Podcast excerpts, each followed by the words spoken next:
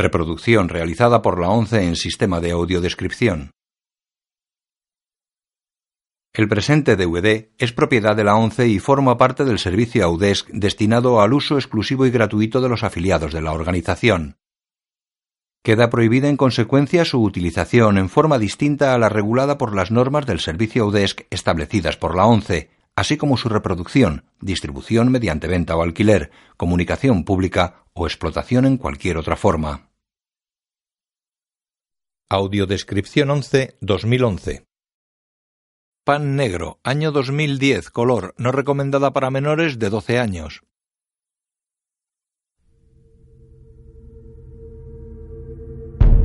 Isona Pasola presenta Los títulos de crédito aparecen sobre la pantalla negra. una producción de Masador Productions. En coproducción con TV3. Con la participación de Televisión Española, TV3, Una cortina de humo se eleva sobre el fondo que cambia despacio a color marrón. Institut Català de les Indústries Culturals y de l'ICA. Con la colaboración de la televisión de las Islas Baleares. Con la financiación del Institut Català de Finanzas y del Instituto de Crédito Oficial. Una bandada de pájaros negros cruza la pantalla.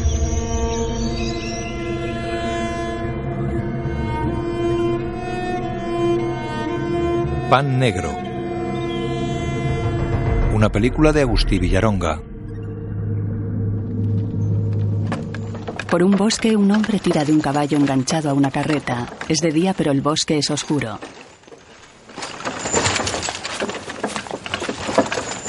El carro se detiene bruscamente. Una piedra frena una rueda. El hombre deja su callado en el pescante y examina la rueda. La empuja. La rueda sigue atascada. Él mira hacia atrás. Retrocede despacio mirando atento al frente. Gira y mira su espalda. Recula despacio y atento. Saca una navaja y la abre. Un encapuchado le ataca por la espalda estrangulándole con una cuerda. El hombre suelta la navaja. Siempre tras el hombre el encapuchado lo tira al suelo sin soltar el estrangulamiento. Un niño rubio despierta dentro de la carreta. Fuera el encapuchado sigue estrangulando al hombre. El niño mira por la rendija de las lonas. El hombre golpea al encapuchado, pero este le da un cabezazo, le sujeta boca abajo y le golpea la cabeza contra una piedra. El niño queda aterrado. El encapuchado coge una gran roca. La levanta sobre su cabeza y la deja caer sobre la cabeza del hombre. El encapuchado arrastra el cuerpo del hombre hasta subirlo a la carreta. Escondido dentro, el niño mira horrorizado el cuerpo del hombre. El encapuchado tira del caballo hasta el borde de un precipicio. El caballo lleva los ojos vendados.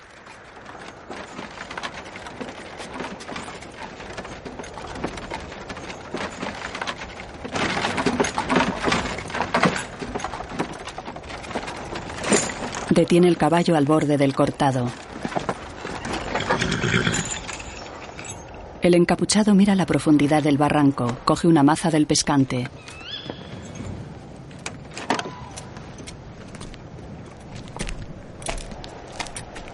Golpea la frente del caballo. El animal dobla las patas y cae arrastrando la carreta.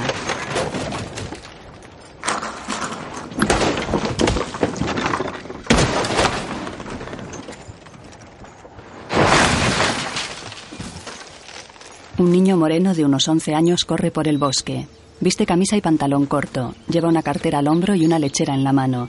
Se detiene sobre una roca y mira la carreta destrozada. Deja la cartera y la lechera sobre la roca y corre hacia la carreta. Se detiene y mira temeroso.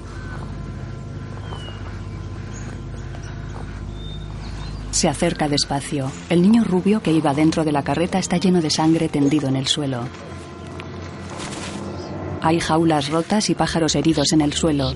El niño moreno se acerca compungido al herido. Queda de pie ante él.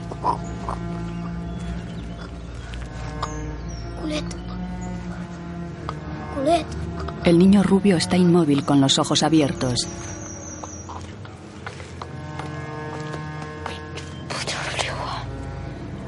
Aterrado, el niño moreno se aleja corriendo. Corre hacia un pueblo situado en la ladera rocosa de una montaña.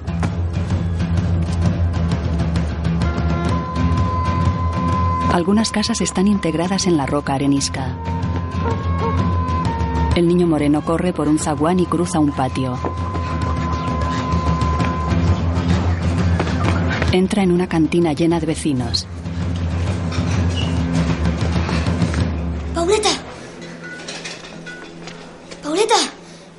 ¿Qué?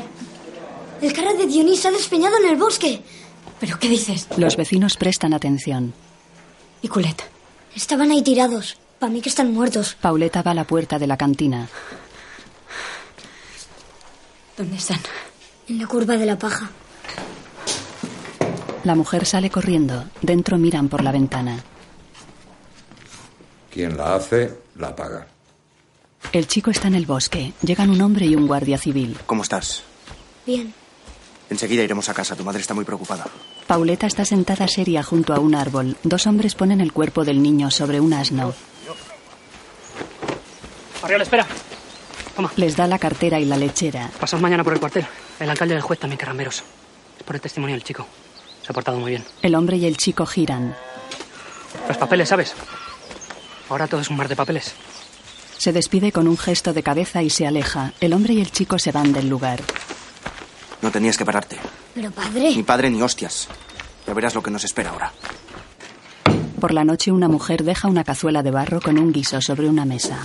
El hombre y su hijo entran en la casa. Matira. ¿Qué? ¿Qué ha pasado? Dicen que un accidente por un corrimiento de tierras. Virgen Santa, qué muerte más triste.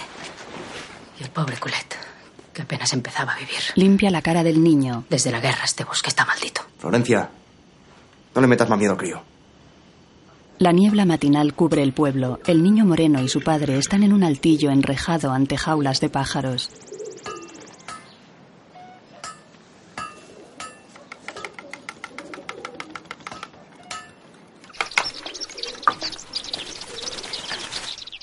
Padre, ¿les pongo la pinza? Padre, ¿Qué? si les pongo la pinza, estos siempre tiran la comida al suelo. Estás en todo tú, ¿eh? Va, pónsela. El niño sujeta un cacillo de alpiste. ¿Y los pájaros de Culet y su padre? ¿Ahora quién los cuidará? Pauleta, supongo. Lo malo es quien cuidará de ella. ¡Andreu! La madre sube corriendo. ¡Andreu, va! Llegarás tarde a la escuela. Eh, antes hemos de ir a ver al alcalde y al comisario. Pues yo no puedo esperar. Tendría que estar en la fábrica. Se va. El hombre lee una declaración. ¿Quién firma, este o yo? Los dos. Andreu, El niño se acerca a la mesa a la que está sentado el alcalde. El padre firma la declaración. El alcalde comprueba la firma. Luego entrega la declaración a Andreu. Aquí está escrito lo que nos has dicho. Sabrás escribir tu nombre, ¿no? Tan buen estudiante que dicen que eres. a la firma. Andreu quita el capuchón a una estilográfica y firma. Pauleta y un hombre entran en la sala. El padre de Andreu los mira preocupado. Pauleta se para, le devuelve la mirada y sigue a otro cuarto. El hombre que la acompaña gira y va a la mesa del alcalde. Pobre mujer. Andreu, aquí pone que el niño aún no estaba muerto cuando lo encontraste. ¿No le dio tiempo a decir nada? No. Un hombre, algo. Para nosotros es importante. Bueno, dijo algo raro. Me pareció que decía Pitorligua. ¿Y te suena de algo ese nombre? Hay un pájaro que se llama así. Uno pequeño, que es muy manso. Sí, sí, sí, sí, sí, pero aparte del pájaro. Andreu mira de reojo a su padre. La gente dice que en la cueva de las Baumas hay una especie de fantasma al que llaman Peturligua. Llévate el chico a la salita y que le den un café con leche. Se ha portado muy bien. Y tú espera. No hemos terminado. Aunque parezca un accidente, cuesta de creer. Pensamos que alguien se ha cargado a Dionisegui. Eh, fantasías de niños aparte. Todo esto también nos recuerda a aquello de Pitorligua. En otro cuarto, No te preocupes por nada, Zagal. ¿Qué has dicho? Que no te preocupes, chaval. el guardia se va. Ahora te darán de merendar. Andreu se levanta y se acerca despacio a la puerta.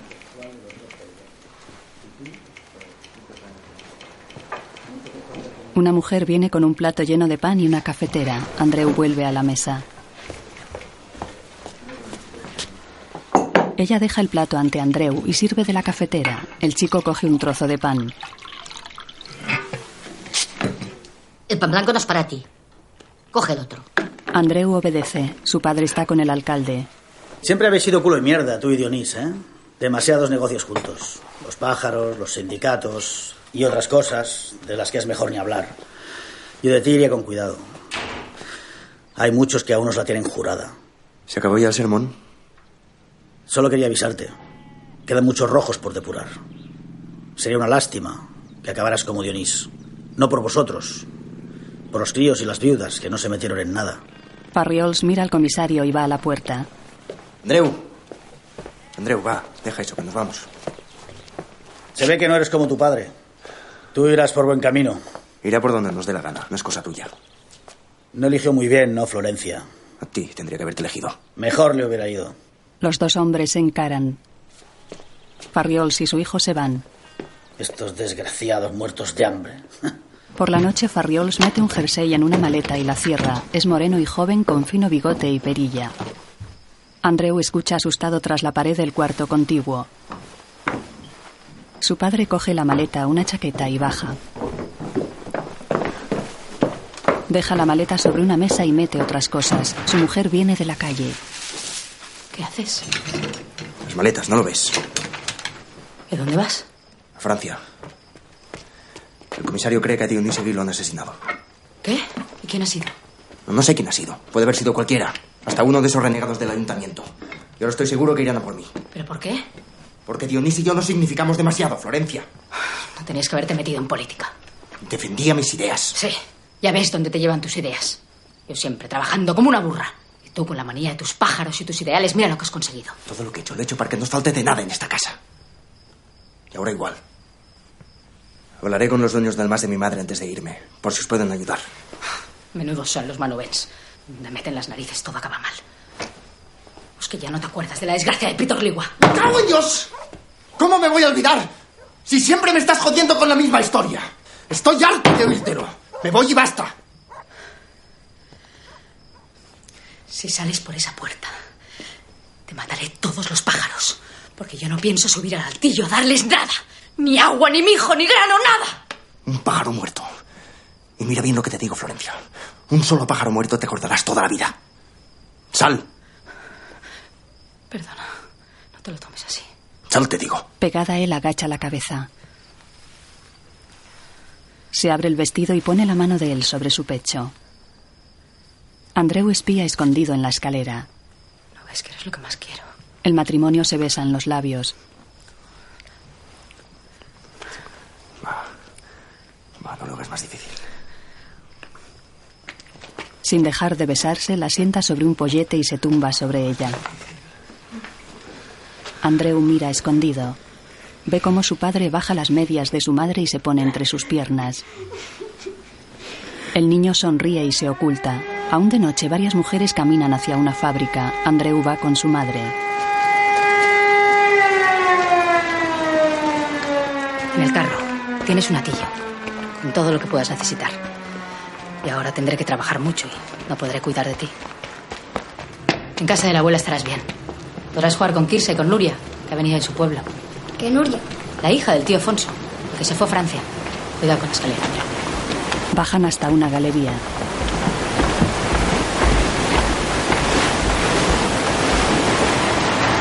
Pasan a una nave llena de grandes bobinadoras de hilo.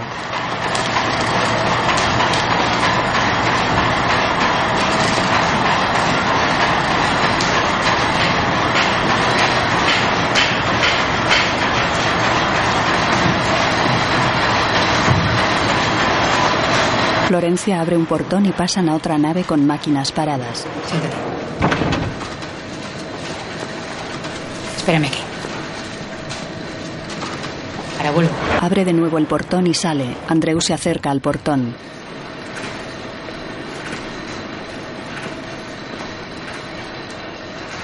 Mira la otra nave a través de los cristales superiores del portón. Ve el trabajo de las mujeres acarreando ovillos y colocándolos en las máquinas. Una niña manipula un volante.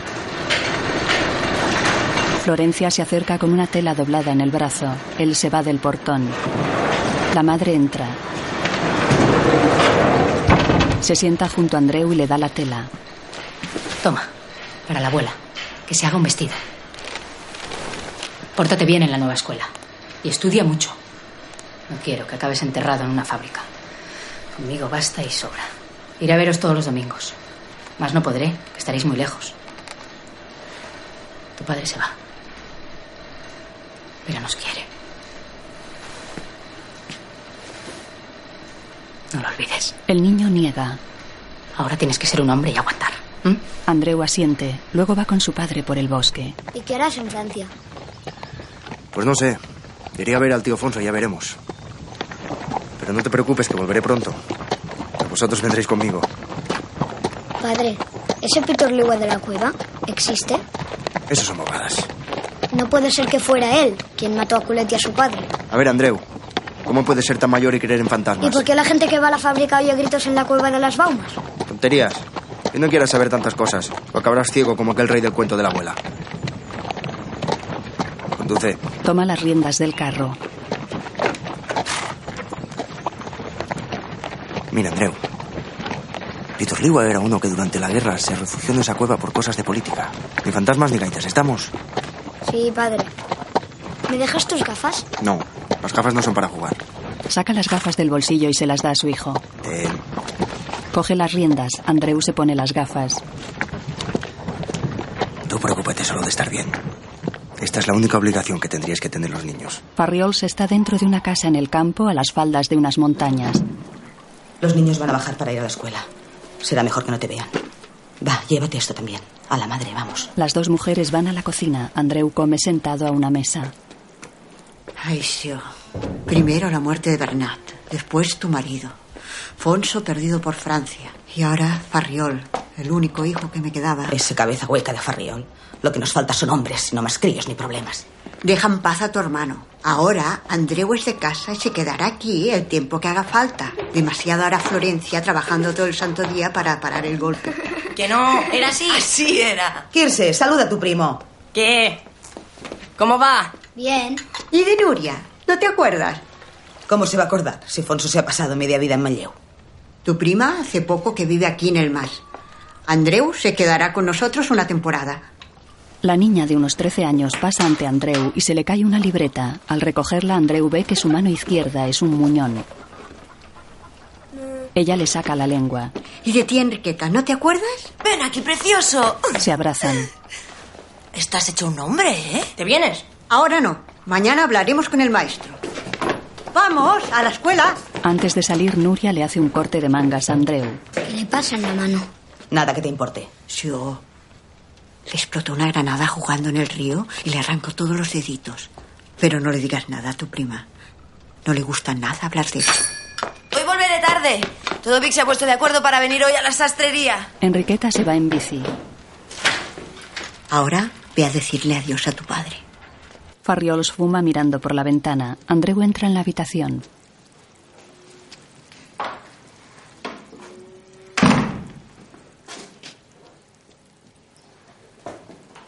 Farriol se sienta y le indica por señas que se acerque. El chico queda de pie ante su padre. Mira, Andreu. Ahora ya no estaré. Y la gente es mala. Tú ves siempre con la cabeza alta. Y si te dicen cosas feas de mí o de nuestra familia, no les hagas caso. Todo lo que hago es por ti. ¿A qué viene tanto decir sí? Que yo también, padre. Se miran. El retrato de un asesino de pájaros. Los niños están en una clase. La victoria nunca es neutral ni inmerecida. La victoria nunca es neutral ni inmerecida. Hay que alejarse de los vencidos. Hay que alejarse de los vencidos como se aleja uno de la peste. Se te ha caído esto. cómo se aleja uno de la peste. Vae victis, que significa ay de los vencidos. Los vencidos no tienen derecho ni a una pequeña nota a pie de página en el gran libro de la historia. Porque la historia la escriben siempre los ganadores. Se sirve un tapón de bebida de una petaca y lo bebe tapándose con la mano. Conste aún así que yo estoy siempre a favor de los vencedores. Porque tienen más mérito. ¿Alguien sabe por qué? Yo. Porque son más valientes. No. Porque han sabido ganar. Y solo puede ganar aquel que sabe ganar. Así como también tienen más mérito los ricos que los pobres. ¿Alguien sabe por qué? Por el dinero. Casi. Casi. Vaya mierda de maestro. Siempre con la misma matraca. En el bosque. El señor Maderne es un borracho, pero tiene razón en lo que dice. ¿En qué tiene razón, lista? ¿En que eres más corta que una cola de conejo? Tiene razón en que de los piojos como vosotros hay que huir como de la peste. Pues lárgate. Pues que te asusta ir sola por el bosque, rata miedosa. Ratas vosotros, que de rojos que sois terminaréis como Pitorligua, escondidos en una cueva como monstruos. Pitorligua no es ningún monstruo, me lo dijo mi padre. ¿Y tu padre qué sabrá? Pitorligua, de tanto estar en la cueva, se volvió un monstruo. Y aún se le ve a veces correr desnudo por el bosque. ¡Tonterías! ¿Y qué tipo de monstruo es? Un pajarraco. Bueno, mitad persona, mitad pájaro. Pero de estos pájaros que uno no sabe si son una cosa u otra hasta que se aparean. Mira que eres burra. Sí, no estoy tan bien amaestrada como tú. ¿Qué quieres decir? Pues que a mí el maestro no me hace el caso que a ti. Eres peor que la tiña. El maestro que me enseña, laire, laire, laire, el maestro que me enseña se enamoró de mí. Nuria ataca a la niña y la zarandea en el suelo. Eres una guarra y una mentirosa. Desgraciados, como perros, que no tenéis ni padre ni madre. Y tú, Nuria, terminarás en el bosque, corriendo desnuda como una golfa. Como tu tía Enriqueta con su bicicleta, que ya se ha metido el luto por el culo y se revuelca por las matas con la Guardia Civil. ¡Putones! ¡Que no sois más que unos putones sin ninguna vergüenza! Nuria y su primo corren tras la niña. Andreu agacha la cabeza y sigue su camino. Se detiene y mira a su alrededor.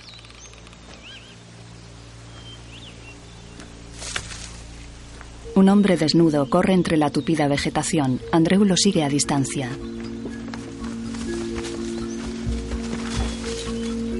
El hombre desnudo es un joven moreno de piel blanca y sin vello. Corre agachado entre la vegetación.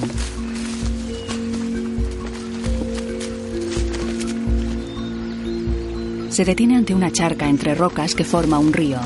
Andreu se acerca a una distancia prudente y queda de pie observando al joven que se lava la cara acuclillado ante la charca.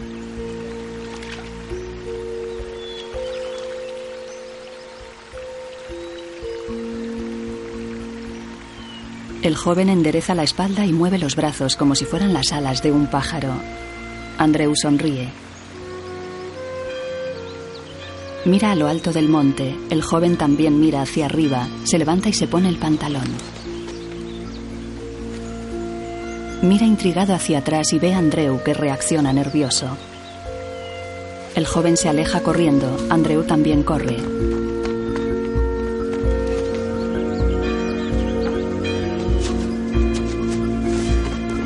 Sale del bosque y se detiene mirando una iglesia de alto campanario.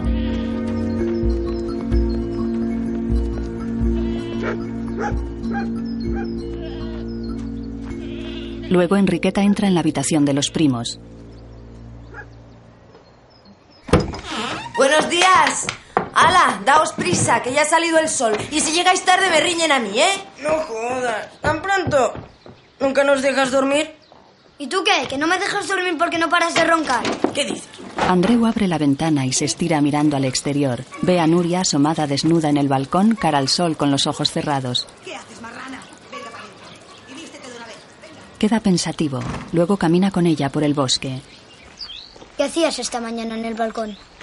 No hacía nada. Estabas desnuda.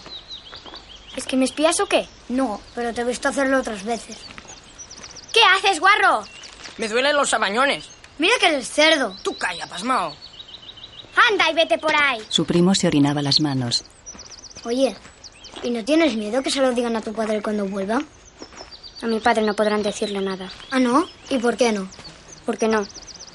Porque mi padre está muerto. Muerto, muerto. Muerto y bien muerto. Pero no está en Francia. Eso es lo que quieren que creamos. Yo hago como que no sé nada, pero lo sé. Se sienta sobre una piedra. Jura, lo que te diga no lo sabrá nadie. Te lo juro. Ambos cogen un palito del suelo, forman con ellos una cruz y los tiran. Mi padre se colgó de una viga. Dinamitó los puentes del pueblo para que no entraran los nacionales. Y después se fue a casa y se ahorcó. Yo lo encontré de madrugada, sola. Me dio tanta pena que no sabía qué hacer. Me quité toda la ropa y salí al balcón. Y me quedé como vacía. Por eso, ahora cuando me añoro, hago lo mismo. Se levanta y caminan. ¿Y tu madre? Me lo escondió. Después se fue de casa con un hombre casado y me dejó con una pariente suya que no estaba por mí. Hasta que la abuela se hartó y me llevó con ella al más. Ahora ya lo sabes. Y si abres la boca te corto los huevos, ¿entendido? Andreu asiente. De ti me fío. Le da un beso en la mejilla. Tú eres distinto. Gira y se aleja corriendo. Andreu la mira embobado y camina despacio tras ella. Nuria llega al patio de la escuela y habla con el maestro. Andreu mira colocado tras una planta.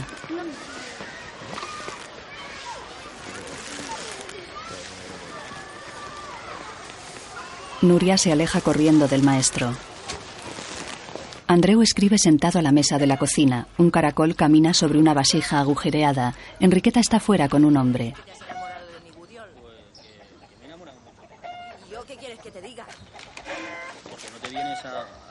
Andreu mira por la ventana. Vuelve a la mesa. Sio entra con un capazo. Lo deja sobre la encimera y mira por la ventana. Te lo metes por el culo, tu dinero. Enriqueta se aleja del hombre. Sio sale de la cocina. Ve a Enriqueta entrar en la casa. Enriqueta. ¿Qué? No deberías tratar a Gudiola así. Es un buen hombre. Pues quédatelo tú. A mí no me hace ninguna falta. Y a mí tampoco. Me dejo la vista cada día en la sastrería para ganarme un jornal. ¿Y qué? El problema es que haces que todo el pueblo hable de ti. Porque a la gente le encanta hablar mal de las modistas. Por lo que sea. Todo eso se acabará si te casas. ¿Con este viejo medio jorobado? Es lo que más te conviene. Tú necesitas un hombre y él una niñera para sus hijos. Enriqueta la mira con rabia. Se aleja llorando. Andreu está de pie en la puerta de la cocina. ¿Y tú qué miras? Va, coge este cesto y ven conmigo. El niño obedece. Pasan a otra habitación donde están Kirse y Nuria. ¡No toquéis las mantas! ¡Que no las toquéis, que están infectadas! ¿Qué queréis? ¿Pillar una enfermedad como los tísicos de los camilos? ¡Venga, fuera de aquí! Luego Andreu camina con su tía. Hay que lavarlas del derecho y del revés. Hervir, rascar, machacar y retorcer. Y aún así no se les va ese olor a muerto. ¡A María! Estos puñeteros frailes. Los enfermos vengan a morirse, pero las mantas bien que las aprovechan. Un fraile abre la puerta. Ellos pasan. Buenos días. Siguen al fraile. Andreu y su tía llevan varias mantas dobladas.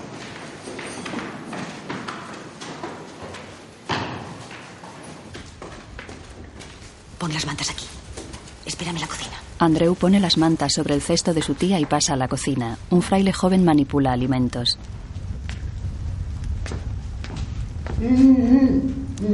Por señas indica Andreu que pase a otra sala. El chico obedece y se sienta en un banco.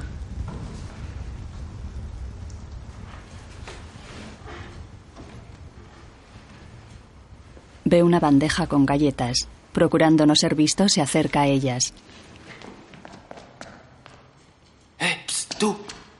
Dame un par de galletas. ¿De estas? Sí, claro.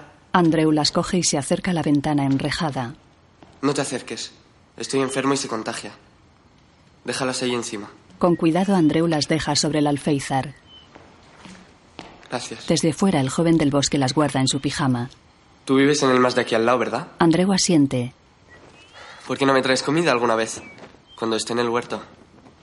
Aquí no, ¿eh? Aquí los frailes nos matan de hambre.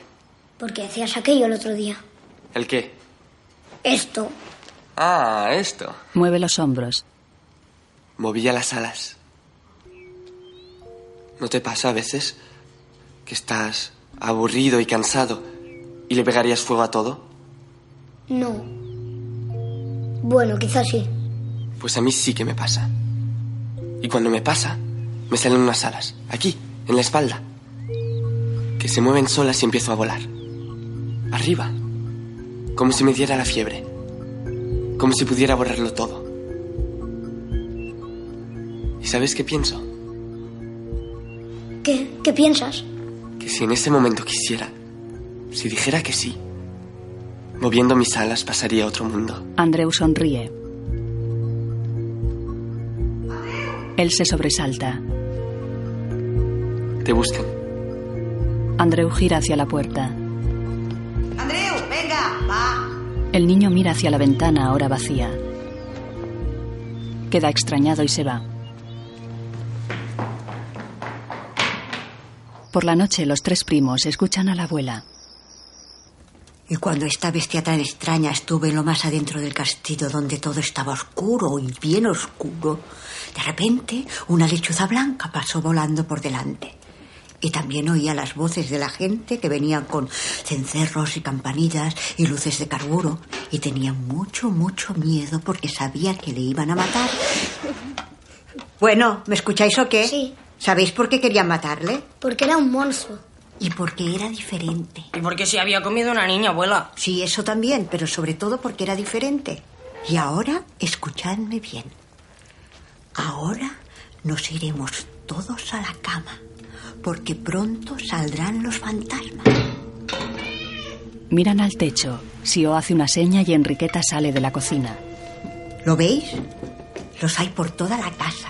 Esos son bobadas. Sí, bobadas. Están por todas partes y lo ven todo y lo oyen todo. Sobre todo por las noches, que es cuando se aparecen. Nada, un puchero que se ha caído. Enriqueta se sienta de nuevo a la mesa. Andreu mira al techo. Está acostado boca arriba con los ojos abiertos.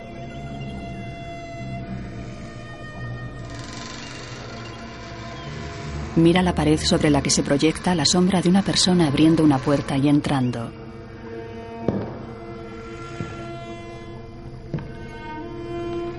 Andreu se pone lentamente de costado y cierra los ojos con fuerza.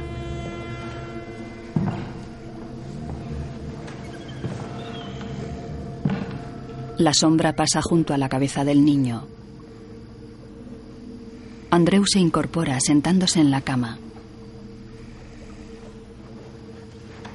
Se levanta y camina de puntillas hacia la puerta entreabierta del dormitorio. Sale de la habitación. Camina por un oscuro pasillo.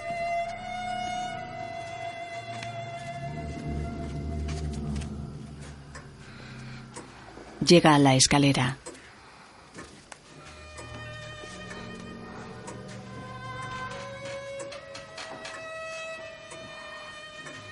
Sube despacio. Arriba una puerta se cierra. Asustado, Andreu retrocede sin dejar de mirarla. Luego por la mañana en la cocina con Kirse. Y lo vi salir, bien negro, yéndose para arriba, hacia el desván. ¿Y la abuela lo vio? No, me preguntó cómo era y se echó a reír. Pues claro, bobo. ¿No ves que lo soñaste? Irse, ve al pozo por agua. Que no. Va, madre, que la llaman. Nuria y Andreu quedan solos. Ven, vente.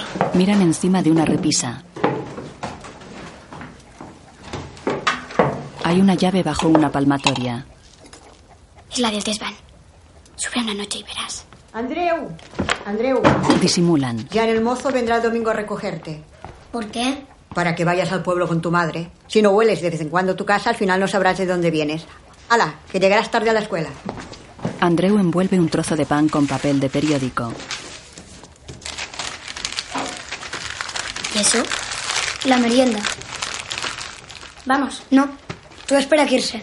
Se va solo. Nuria queda pensativa. Andreu corre hasta el huerto del convento. Saca el pan envuelto, lo mete en un tronco seco y silba. El joven de las alas mira hacia Andreu que sonríe y se va corriendo. Andreu se para y mira cómo el joven coge el pan del tronco y le saluda con él en la mano. El niño mueve los hombros arriba y abajo y se va corriendo. Camina por el bosque. Kirse y Nuria le alcanzan. ¿Por qué llevas comida a esto? ¿No ves que están podridos? ¿Cómo que podridos? Pues eso, podridos. Como las manzanas o las peras, que por fuera parece que están bien, pero por dentro están llenas de mierda. Solo tienen manchas en los pulmones, de comer poco y trabajar mucho. ¿Ves alguno con pinta de haber levantado en su vida un saco de patatas? ¿Y de dónde les viene la enfermedad? El vicio se la ha pegado. Parecen angelitos, pero cuando es de noche saltan como demonios de una cama a otra. ¿Para qué? ¿Tú estás bobo o qué? Para pasarse la calentura. Algunos se mueren de tanto meneársela. Pero si todos son hombres. ¿Y qué? Hay hombres que se ponen del revés y hacen de mujeres. Como Pitorligua. Pues no has oído nunca hablar de maricones. Yo lo que he oído es que se mueren ahogados de tanto echar sangre por la boca. Porque se han corrido hasta que se les secó el espinazo. Bastante desgracia tienen con su enfermedad, animal. A ver si no acabarás como uno de esos, con tanto leer y tanta mandanga. Andreu se va solo. Nuria lo mira sonriente. Por la noche, Andreu abre una vitrina y bebe de una taza vacía. ¿Qué? ¿Está rico el chocolate? Sí. Ella ve el cuaderno del niño. Uh, vaya letra de notario. ¿Te gusta mucho subir aquí arriba a mirar todo eso tan precioso? No eres como Kirja y Nuria, tú. En mi pueblo no tenemos cosas así. Aquí, antes se instalaban los amos para pasar el verano. Pero ahora, ahora ya no, con tantas casas que tienen. Y si vieras los baños que gastan, eso sí que te gustaría. Tienen hasta una especie de cosa de porcelana que le llaman billet, que sirve solo para lavarse el culo. Llega Sio. ¿Qué hacéis aquí? Andreu, te he dicho mil veces que no hagas los deberes aquí, que me rayas la mesa. Y cuidado con esos platos, que un día de estos los manubés los pueden reclamar. Estos, si vienen por aquí, es solo para llevarse su parte de la cosecha y el ganado. Venga, a cenar, que los niños esperan. De día, Andreu atiende los pájaros que hay en el altillo de la casa de su madre. La niebla cubre la parte alta de las casas del pueblo. Una mujer sacude una alfombra en un balcón. ¡Andreu, baja! ¡Ya va! El niño baja las escaleras. Venga, Andreu, date prisa. Pronto llegará ya Mosso con el carro. No le hagas esperar, o llegaréis de noche al más de la abuela. Yo tengo que ir al ayuntamiento, me piden no sé qué papeles de tu padre. Ese pedazo burro de alcalde tiene los sesos de pasta de boniato. Una sola idea fija, nunca quiere perder. Tú tenías que casarte con él, ¿no? No. Tuve un montón de pretendientes yo. Muestra una foto. Bien guapa que era. Pero desde la primera vez que vi a tu padre no, no hubo otro. Con él me hubiera ido al fin del mundo. Ten, para ti. Le da una foto. Para que te haga compañía en el más. ¿Por qué ha tenido que irse mi padre? Por envidia. Demasiado bueno. Mira, demasiado guapo. Y demasiada política. ¿Y este ángel? ¡Ay, no toques esto! Son mis cosas. A ti no te importan. ¿Pero qué ha hecho mi padre? Nada. Que no quería pasarse el día en el campo. Quería ir a la escuela de noche y aprender, como tú, que quieres ser médico.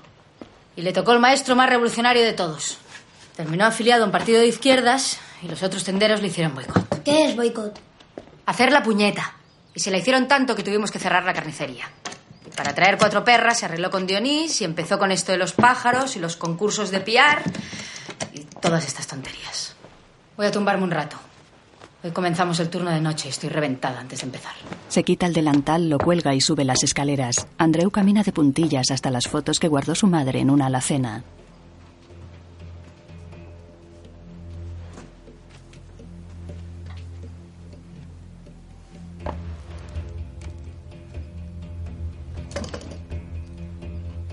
Coge la llave y abre.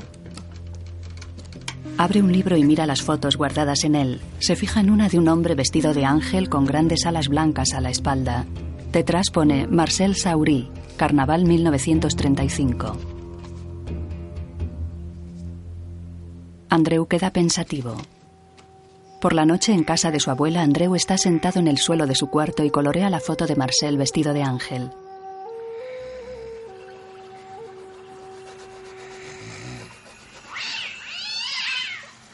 Se asoma a la ventana. Una sombra se proyecta sobre unos bultos. Andreu mira la ventana iluminada del desván. Una sombra se proyecta y se mueve en ella. Sale de su cuarto. La abuela duerme recostada sobre una mesa cerca de la cocina. El niño se sube a un taburete y coge la llave de la repisa.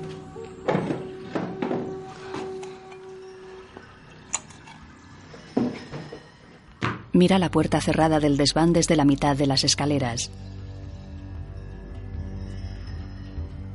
Sube temeroso.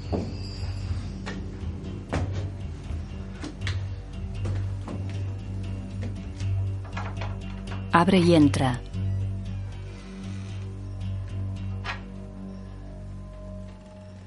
Camina despacio y de puntillas. Sobre la pared se proyecta la sombra de una jaula con pájaros.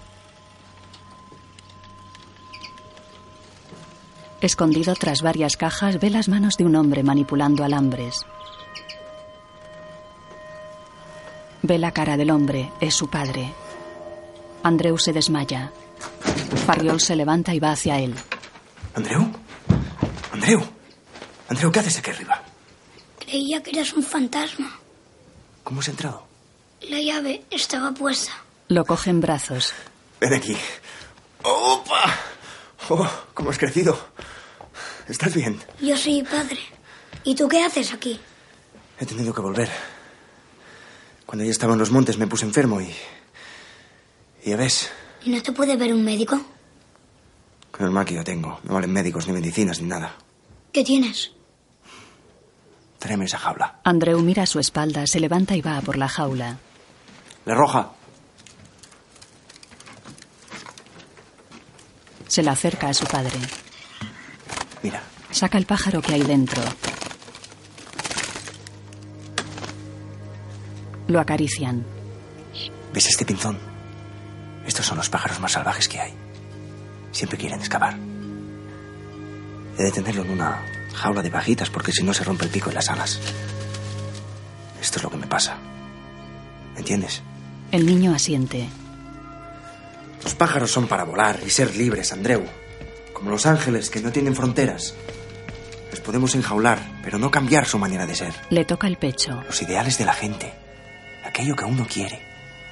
A donde uno quiere llegar. Le toca la cabeza. También son así. Pero si no se cumplen, las personas pueden volverse muy malas. Por eso hay que luchar por los ideales. Cada cual por los suyos. ¿Oyes la lechuza? Escuchan atentos. Va, venga, coge este saquito y ayúdame. ¿Y qué tal la nueva escuela? Me han dicho que vas muy bien. No me gusta esta escuela. Ah, no. ¿Y por qué? Porque siempre están hablando de los que han ganado y los que han perdido. Y a nosotros nos señalan como si fuéramos la peste. Nada de vergüenza, ¿eh? La cabeza bien alta que no hemos hecho daño a nadie.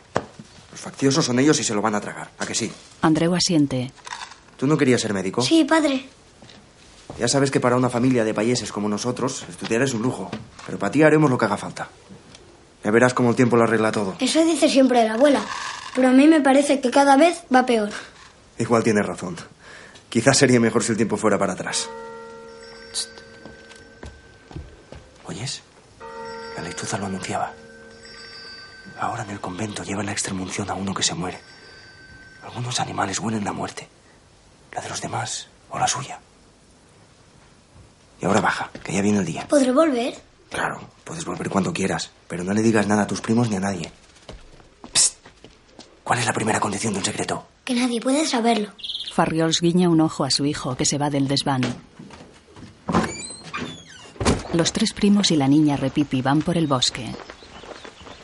¿Subiste a ver el fantasma? No hace falta que te calles. Ya sé que ahí está tu padre escondido. Serán lo mismo que con el mío. Los mayores lo esconden todo con mentiras. Andreu y Nuria corren hacia Kirse y la niña. ¿Ves lo que os decía? Señala una bici. Seguro que ya está con el guardia civil.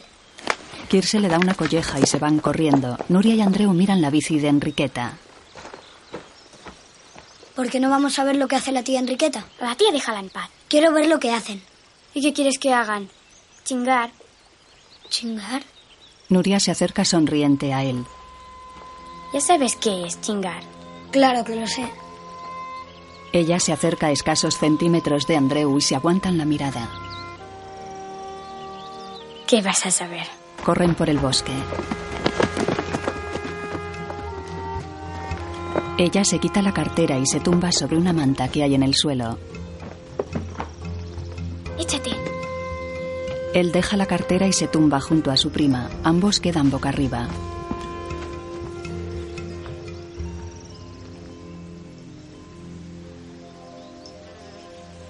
Se miran y sonríen tímidos.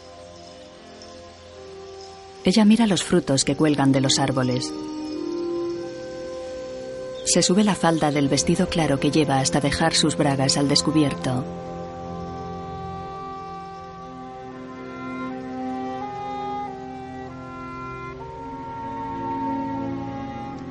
Le toma la mano y la zarandea. Mano muerta, mano muerta.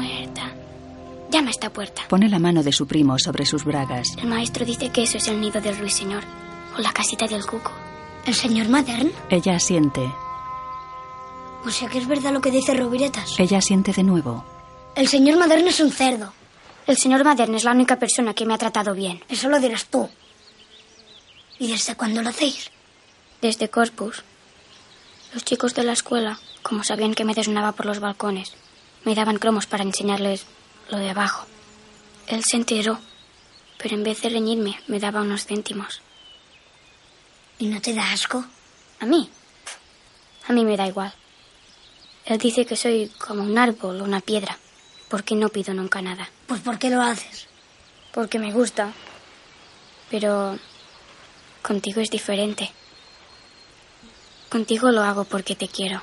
Lleva su mano al sexo de él que la aparta y se levanta. Tú lo que eres es una marrana. Y tú un cobarde como tu padre. Déjame en paz. Lisiada. Mano podrida. Ella se lanza sobre él y le restriega el muñón. Va. Dame un beso.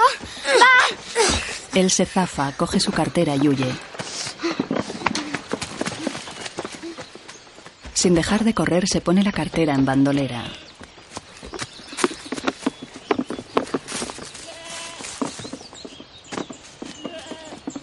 Se detiene junto a un árbol cerca del convento. El joven del bosque está sentado en el tronco seco cercano al huerto. Nuria se acerca a Andreu.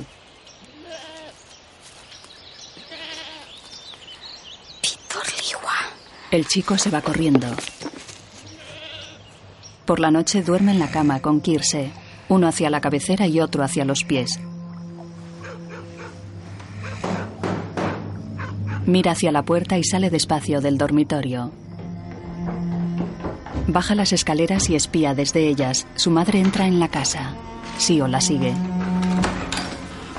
Florencia, ¿qué haces aquí? Cierra, cierra el portón. Gracias a Dios que llegaron. ¿Antes de quién? ¿De qué La hablas? Guardia Civil ha venido a registrar la casa. ¿Y eso? Buscaban a Farriol. Saben que no está en Francia y quieren endosarle la muerte de Seguí. Las llaves están aquí. Sí, en la repisa. Lo mejor será que se largue del más. Cuanto antes mejor. Andreu sube corriendo. ¿Qué haces aquí? Ve a despertar a tía Enriqueta. El chico mira al desván. Ve y no salgas del cuarto. Entran en el dormitorio de Nuria. La otra cama está vacía. ¿Qué pasa? ¿Dónde está la tía? Yo qué sé. Los dos salen del cuarto corriendo. Farriols baja del desván. Venga, Farriol, apúrate. La Guardia Civil puede llegar en cualquier momento.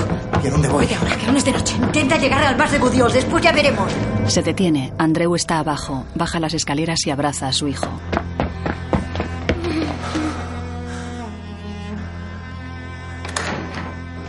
Enriqueta entra corriendo.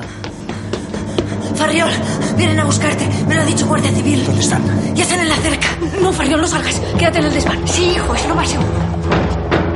Ya están aquí. A los niños. Y vosotros al cuarto de una puñetera vez. Sio va a la puerta abrochándose la bata. ¿Qué pasa? Registro reglamentario. Tenemos la casa y los establos abiertos. Podéis venir cuando queráis. El alcalde. Ya habéis oído. Adelante. Pasan. ¿Ahora? Quiero hacerlo cuanto antes, aunque solo sea para callar las denuncias. ¿Qué denuncias? Con los antecedentes de esta familia, no sería extraño encontrar algo escondido. Nosotros no tenemos nada de nada. Algún conejo saldrá. ¿Pero qué buscan? ¿Y yo qué sé qué coño buscan? Buscan lo que no hay. Igual se creen que tenemos arena para vender de extraperlo. O que traemos tabaco de contrabando de Andorra. Alguien nos busca la ruina. El desván está cerrado. ¿Y las llaves? Las tienen los amos. El alcalde ve a Florencia sentada en un rincón. Revienta la puerta. Sube al desván con un guardia civil. Llega otro guardia más joven. Enriqueta y él se miran. El guardia sigue hacia el desván. Andreu sale de su cuarto.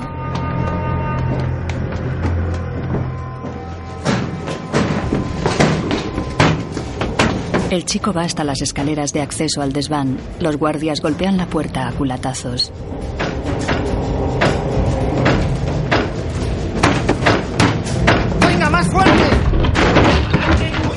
La tiran y entran. Las mujeres esperan tensas. La abuela reza.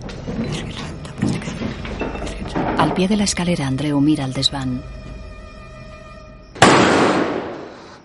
Andreu se sobresalta. Florencia se levanta despacio y alarmada.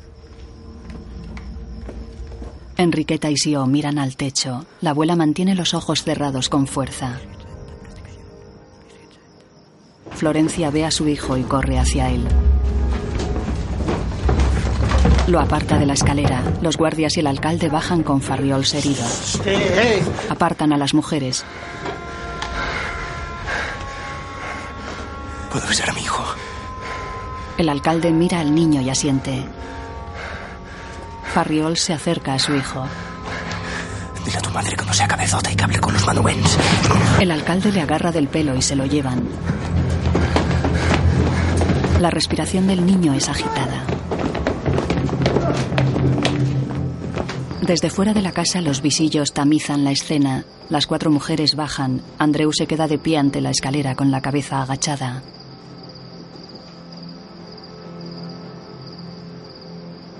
Las mujeres y Andreu están en la cocina. Ten, tómate esto.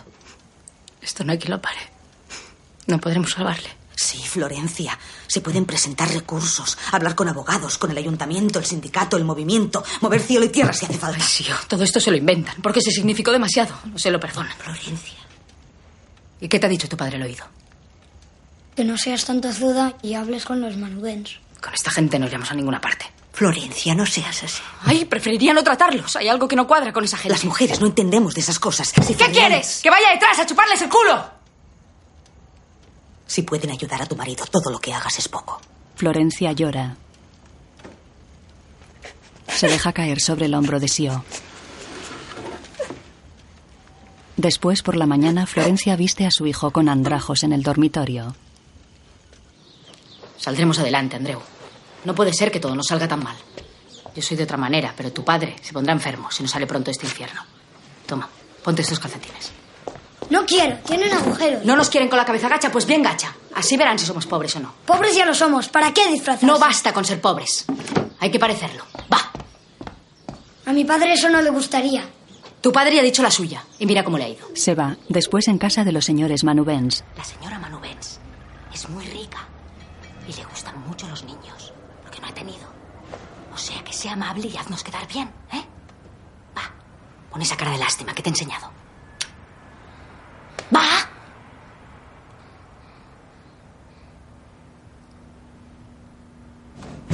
Va, levanta, levanta, levanta. Se ponen de pie con la cabeza agachada. Entra la señora obesa y pelirroja. Sal. ¿Cómo estás, Florencia? Ay, todo lo que se imagine es poco, señora. Lo siento mucho, de veras. Uy, este debe ser Andreu. Se acerca a él. ¿Cómo se parece a Farriol? Le quita la gorra. Los mismos ojos, clavado. Este niño necesita un buen bistec. Claro, señora. Pobre. No tiene la culpa y yo no sé si sabré hacerle de padre, de madre. Un crío necesita un padre al lado para subir como Dios manda. Ustedes que tienen influencia y las autoridades les hacen A caso. ver, Florencia, a ver si nos aclaramos. ¿Tu marido qué ha hecho? No ha hecho nada, señora. Si es incapaz de matar a una mosca. Alguna cosa mal habrá hecho cuando el fiscal pide pena de muerte. Dicen que mató a Dionís Pero esos son los tenderos que van a por él. No le perdonan que les hiciera competencia ni, ni que se metiera en política. ¿Qué le pasa a este niño? Tengo pis. Ay, anda, ven, ven conmigo. Cuando acabes, ve a la cocina. Le diré a la chica que te dé de merendar.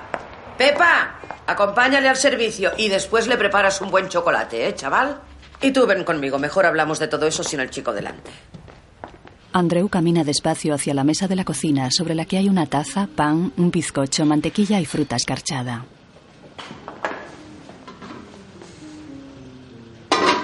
Siéntate. Es para ti, para merendar. Andreu se sienta mirando los alimentos con apetito.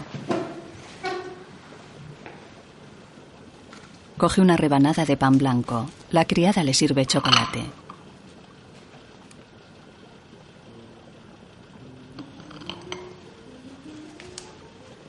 El niño mira la mantequilla, el bizcocho y su taza de chocolate.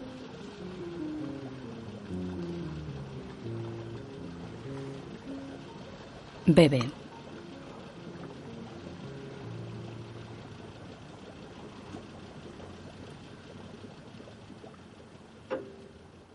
Se suceden imágenes de los grandes salones de la casa ricamente decorados.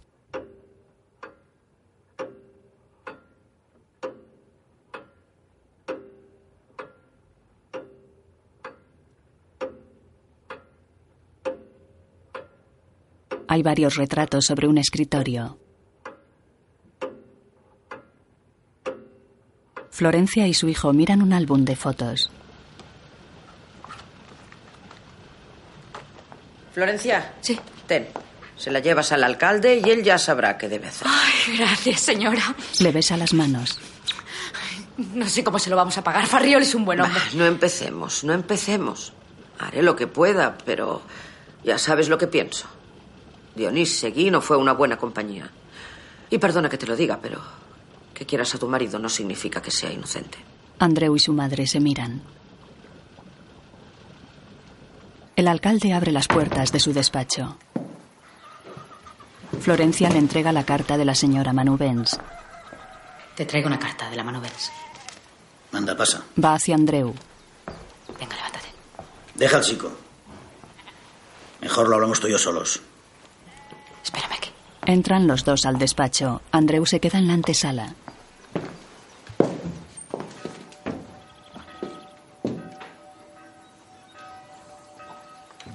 El chico se levanta y se acerca a una ventana.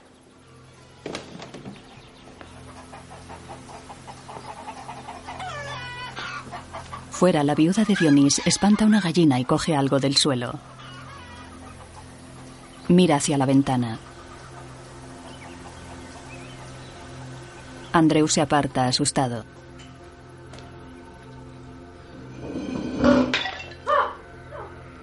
Camina con sigilo hacia la puerta cerrada del despacho. Mira por la cerradura. Se aparta. Sale al patio y se acerca de puntillas a una puerta de doble hoja acristalada.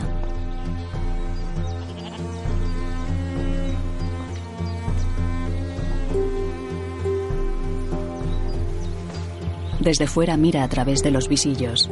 En el despacho el alcalde está detrás de Florencia. Él le agarra el pecho. Ella se deja hacer seria. Andreu traga saliva. Dentro Florencia se levanta la falda y se quita las bragas.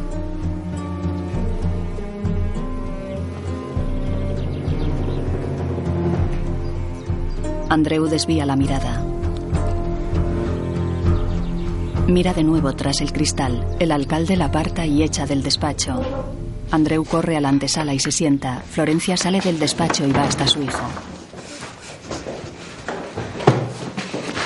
Sale el alcalde. Debiste escoger mejor, Florencia. Ella y su hijo se van. Ahora tengo mejor ganado donde elegir. Luego, dando de comer a los cerdos. Estoy harto de ir con mi madre a ver industriales y chocolateros para darles lástima. Pero es verdad o no que tu padre mató a aquellos. Mentiras, los mató Peter Liwa, yo lo sé. Eso no puede ser. ¿Por qué no puede ser? Porque Peter Liwa murió hace años. Me lo dijo el señor Mader. ¿Y los gritos que se oyen en la cueva de las baumas qué? Bobadas. Peter Liwa está enterrado en el cementerio de tu pueblo. ¿No es este domingo que hacéis la fiesta de matajudíos? Sí. Pues cuando vayas a ver a tu madre, iré contigo.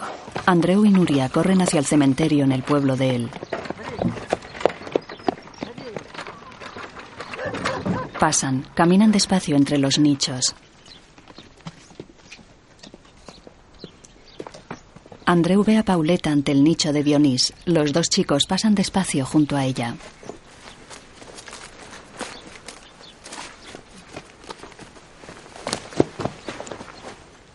¿Quién es? Es la mujer de Dionís Seguí. La pobre está chalada. Mira, ahí está. Corren hacia el nicho de Marcel Saurí. Lo sabes? El señor Mateo me dijo que es el único nicho con un arcángel grabado. Plateado, además. Mi madre tiene una foto de un chico con este nombre. Las flores están frescas. Se las pone tu madre. ¿Mi madre? ¿Por qué? Será para ayudarle a purgar sus pecados. ¿Qué pecados? La viuda mira a los chicos. Pecados impuros contra natura. Pobre.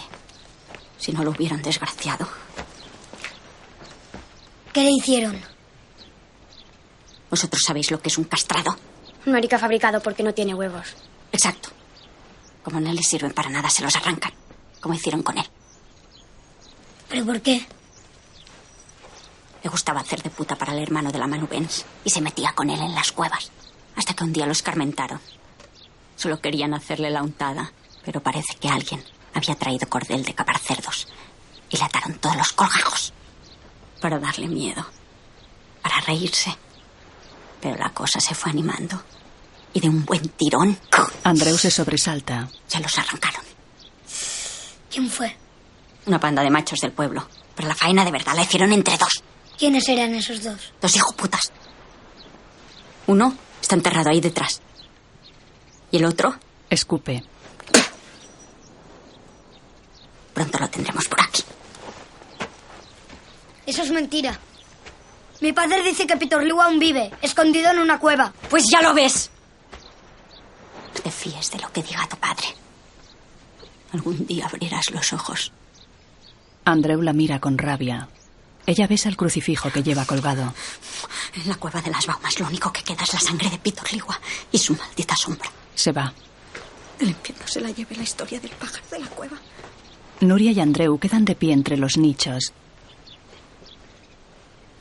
Él entra en su casa. Su madre tiende ropa. ¿Y Nuria? En la iglesia. Quería ver la fiesta de matar judíos. Anda, entra y come algo. Te he traído higos. ¿Por qué tienes una foto de Peter Liwa? Eso te enseñan en la escuela. A fisgar en lo de los demás. ¿Por qué no me cuentas nunca nada? Tú quieres saber todas mis cosas y yo no puedo saber nada de las tuyas.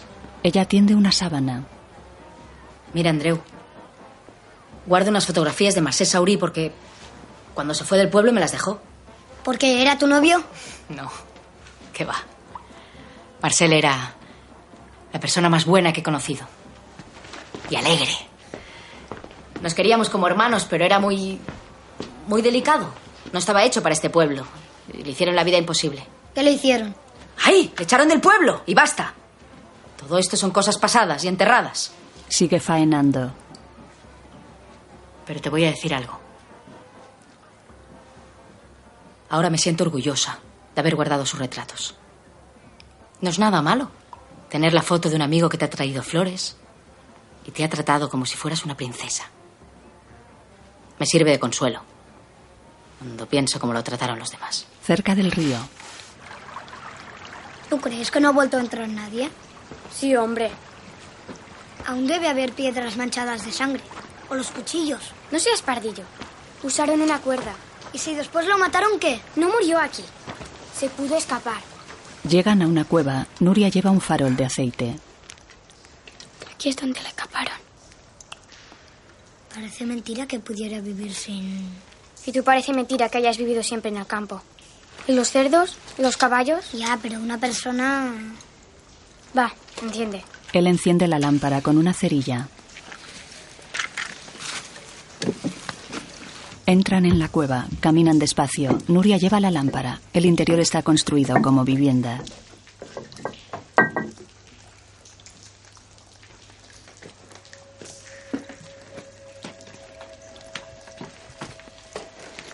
Pasan a una zona más baja y amplia. Andreu camina con precaución. Mira las telarañas del techo. Mira. Fue aquí. Ella ilumina una pared que tiene palabras grabadas.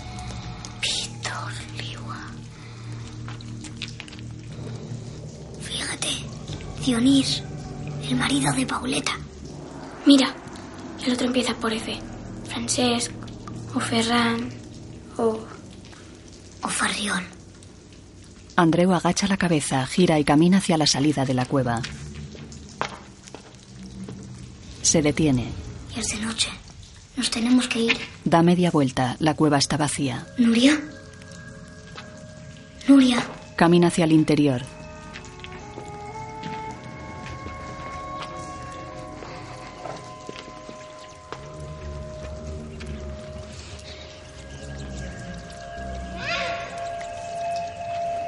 Se asoma a otra estancia. El agua gotea desde el techo. Una lechuza está en un saliente. Levanta el vuelo y cruza ante Andreu, que la sigue con la mirada hasta una estancia contigua, pobremente iluminada por un ventanuco. De ella sale Marcel Saurí. Se desabrocha la camisa.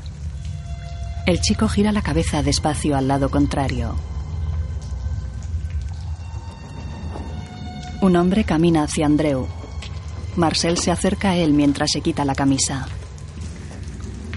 El otro hombre mantiene oculta su cara en la sombra de la cueva. Quedan parados frente a frente. El otro hombre se acerca y desaparece antes de llegar a Marcel.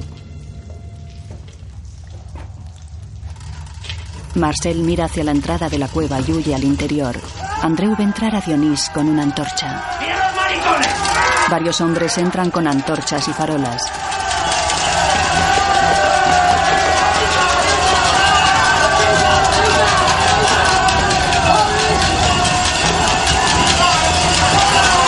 Tumban a Marcel en el suelo. Lo sujetan de pies y manos y le quitan la ropa.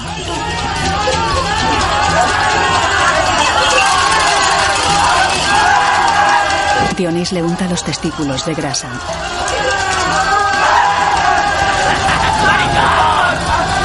Andreu mira angustiado. El hombre tendido en el suelo es ahora el joven del bosque. Andreu respira agitadamente y recula despacio. Dionís tensa una cuerda. La ata los testículos del joven y da un extremo a otra persona. Andreu mira fijamente al que tiene el otro extremo. Es su padre. Farriols y Dionís se hacen una seña y tiran con fuerza. El joven tumbado se retuerce de dolor. Andreu despierta sobresaltado en su cama.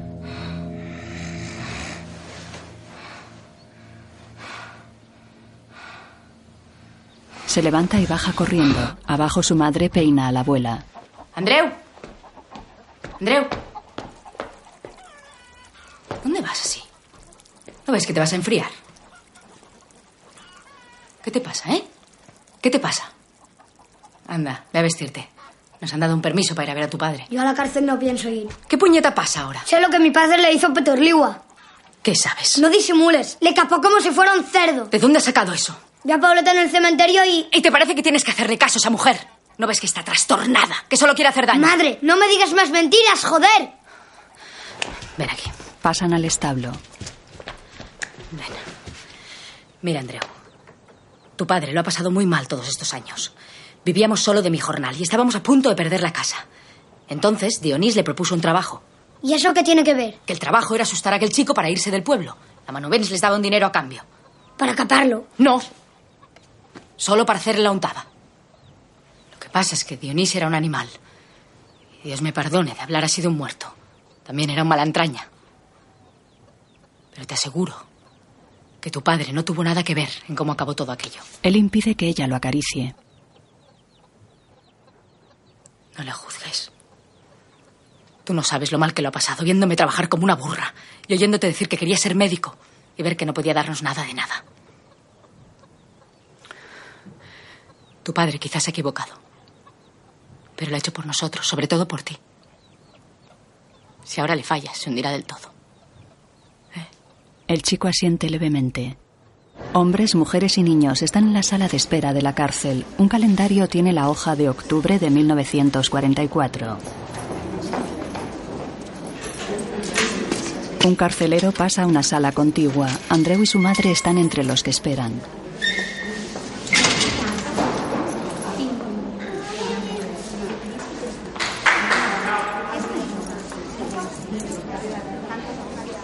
¡Ey, mira, ya sale! Los visitantes se agolpan contra la reja. Los presos salen en fila y pasan a una sala alargada con dos filas de rejas separadas por un pasillo de metro y medio de ancho.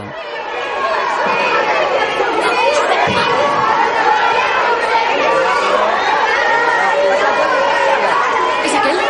¿Le ves? No sé, no estoy seguro. Ven, ven. Un carcelero permite el paso a los familiares.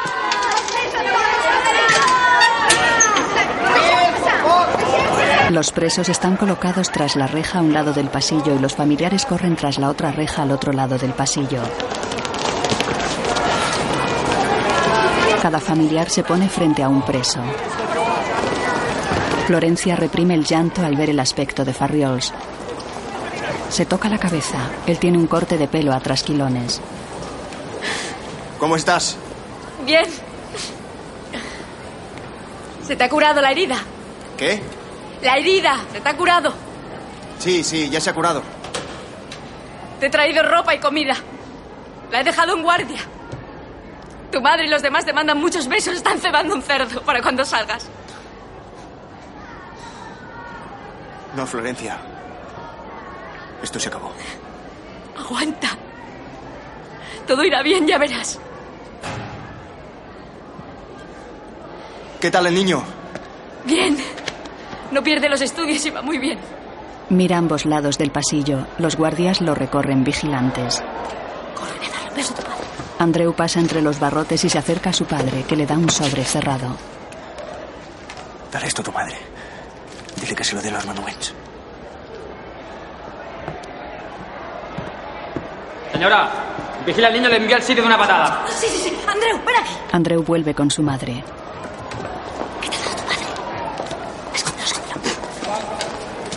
Se llevan a Farriols y ponen a otro preso. Florencia recula llorando y agarrando a su hijo. Farriols pasa a otra estancia mirando a su mujer que se aleja llorando. Por la noche Florencia tiene el sobre entre las manos. Va dirigido a la señora Manubens.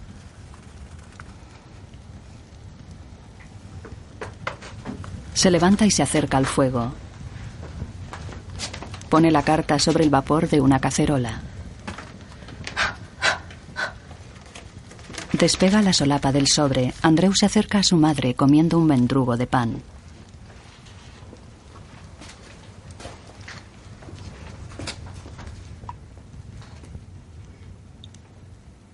Florencia mira a su hijo con la carta en las manos. El niño la mira. Andreu está sentado ante una mesa con mazapanes y peladillas. Aparte, la señora Manubens lee la carta de pie ante Florencia. La señora Manubens dobla la carta. Florencia y ella se aguantan serias la mirada. Luego, por la noche, en casa de la abuela. Abuela, ¿la señora Manubens es la dueña del pueblo? Uy, con tanto dinero ya puede ya. Pero tiene cara triste, ¿no? A mí no me lo parece. Pobres, perdieron un niño que aún no cumplía un año y no tuvieron más. Una foto. Y este espera, su hermano. Lo malcasaron con una mujer a la que no quería y lo despacharon a Francia. En paz descanse. Él que lo hubiera tenido todo, ya ves. En cambio nosotros que no tenemos de nada, bueno, al menos estamos vivos. Andreu queda pensativo. Le hacen una foto en el patio del colegio. Está sentado a una mesa con un decorado de nubes tras él. ¿Puedo irme? Espera, que aún no hemos terminado. Drew. Se acerca al maestro. Cuando termines con la foto, ven a mi cuarto. De acuerdo. Te espero. Hey, tú, mira aquí. Andreu lo hace. Llega al despacho del maestro que bebe de una petaca. No sé a qué vienen tantos retratos. Solo sirven para clavarlos en los nichos. Deja la petaca y se sienta a la mesa. Entra. Siéntate. Andreu se queda de pie. No sabía que tu padre estuviera preso. Me lo han dicho los manubens. Me han preguntado por ti, por tu capacidad, tus conocimientos, tu comportamiento. Me han dicho que te preguntara si te gustaría que se ocuparan de tus estudios. Si te gustaría llegar a hacer una carrera. Porque parece que la causa de tu padre no va muy bien. Mi madre dice que el abogado lo solucionará. No, sí, claro, claro, sí. Hasta el último momento no se sabe, pero, pero dicen que si la cosa sale mal, tu madre sola se podría arreglar mejor. ¿Eh? Sin ti, quiero decir. ¿Qué te parece? No sé. Mira, los señores Manovens no tienen hijos. Y buscan uno para adoptarlo. Yo ya tengo padre y madre. Mira, Andreu, lo que tienes que tener claro es si quieres estudiar o quedarte aquí, trabajando en el campo o en la fábrica, es lo que hay. Nuria se asoma. Espera. Se levanta y va a la puerta. ¿Qué? Nuria se va y el maestro vuelve a su mesa. Esta es la decisión importante, de verdad. Piénsalo. Es una buena oportunidad. Y que sepas que si te lo digo es porque os quiero mucho. Tanto a ti como a tus primos. Pues no hace falta que nos quiera tanto. Hala, va. Que te esperan. Andreu va a la puerta. Andreu, El chico se detiene y gira. mira, yo perdí a mis padres muy joven. Por eso hago lo que hago en vez de lo que quería hacer. De haber tenido una oportunidad así no la habría dejado escapar. Usted es usted y yo soy yo. Se va del despacho. El maestro coge la petaca y bebe. Nuria está en el patio.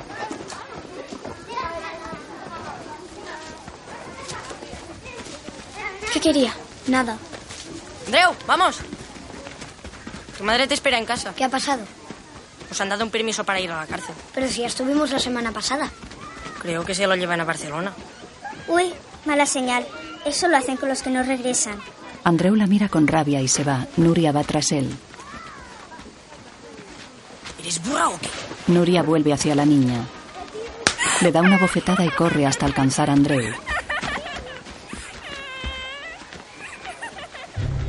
Florencia y su hijo caminan tras un guardia civil por los sombríos pasillos de la cárcel.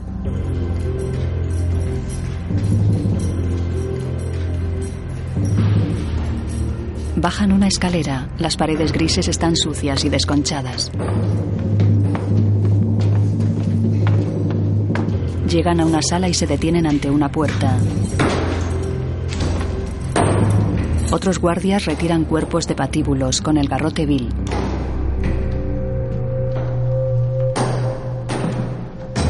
Florencia tapa los ojos de su hijo. Cruzan la puerta. El guardia abre una celda. Farriols está dentro. Florencia y Andreu pasan. El guardia cierra la puerta. Los esposos se abrazan.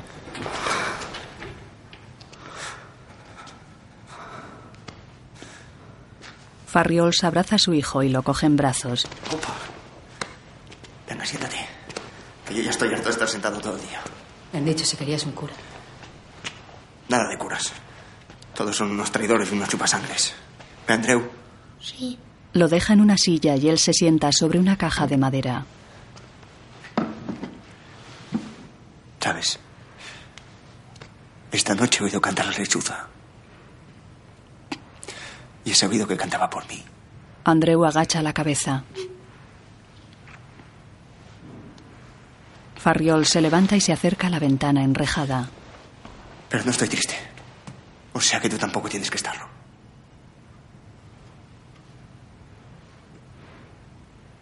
No volveremos a vernos más, ¿verdad? Farriols reprime el llanto.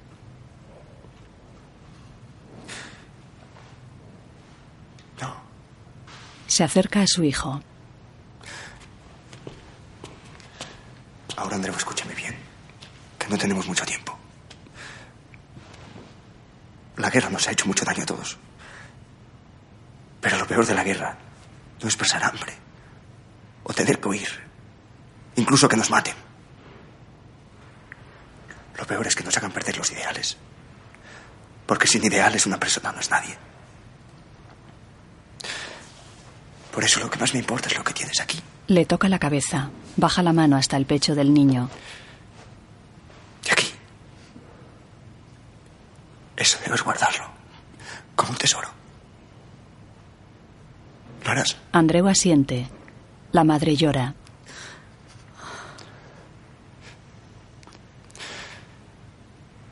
Ahora vete. Tu madre y yo tenemos mucho que hablar antes de que se nos acabe el tiempo. Andreu se levanta y se queda de pie frente a su padre. Te he traído una cosa. Sus padres lo miran sorprendidos. Él saca un trapo del bolsillo de la chaqueta. Descubre un pájaro. Farriol sonríe y lo acaricia. Para que te haga compañía. Ya no podremos hacernos mucha compañía. Mejor lo llevas a casa. Con nosotros. Y lo cuidas, ¿eh? El niño asiente. Farriols mira a Florencia.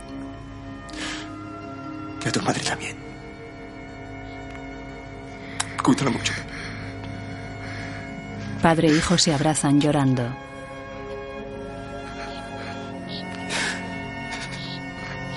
Florencia llora y camina hacia la puerta de la celda. La golpea con la mano abierta. Va hacia ellos, que siguen abrazados. Separa al niño y lo lleva hasta la puerta. Andreu sale mirando a su padre, que sigue sentado en la caja, llorando y con la cabeza agachada.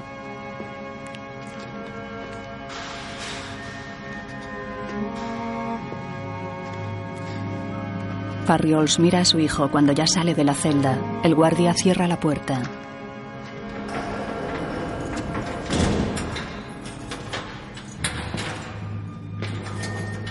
Andreu camina despacio, alejándose de la celda. Se detiene, gira y mira la puerta cerrada. La neblina matinal cubre el valle por el que transcurre el río. En la cocina de la abuela, Enriqueta cose un brazalete de luto en la chaqueta de Andreu. Tendrás que llevar luto un año. Tu madre toda la vida.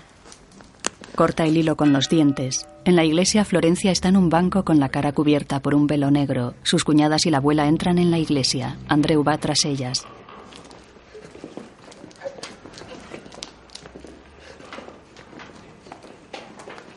Se acercan al ataúd colocado ante el altar. La abuela se levanta el velo que cubre su cara.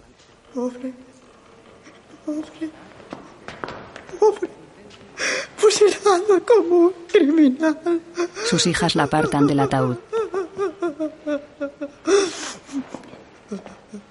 No me lo han dejado ver ni en el último momento.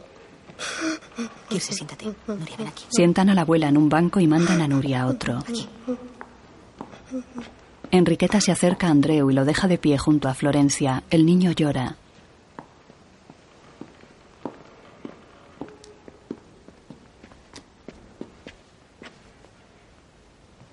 Ella levanta el velo que cubre su cara y le seca las lágrimas.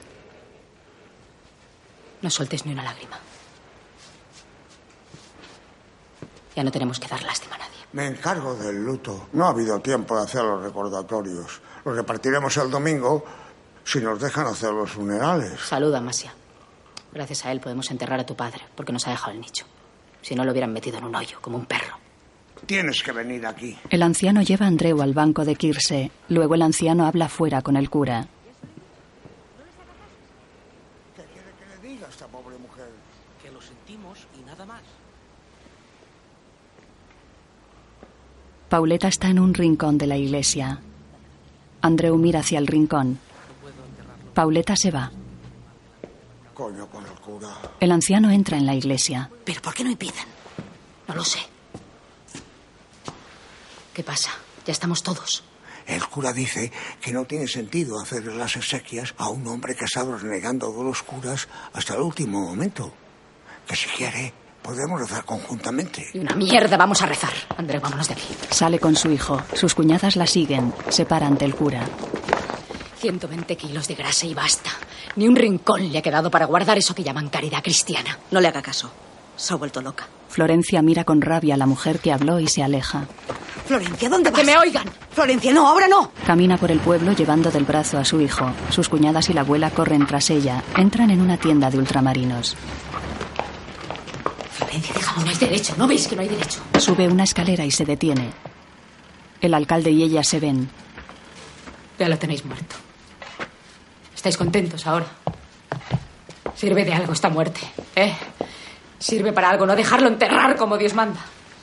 Ya os diré yo para qué os sirve. Para pisar una vez más a los que no bajan la cabeza ante vosotros. No me hagas hablar. Tenéis que matarme con él, a su lado. ¿O no soy lo bastante roja? No se lo tengan en cuenta. Hay que entender que se le va la cabeza. Nos hacemos cargo de su estado. Ya hablaremos más adelante. Me habéis destrozado la vida. ¿Me oyes? Demasiado hemos hecho por ti y por todos vosotros. Así.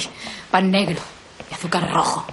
Encima con cartilla de racionamiento y horas a la cola. Coge un pan. Esto es lo único que nos habéis dado. Un pan sin alma ni virtud.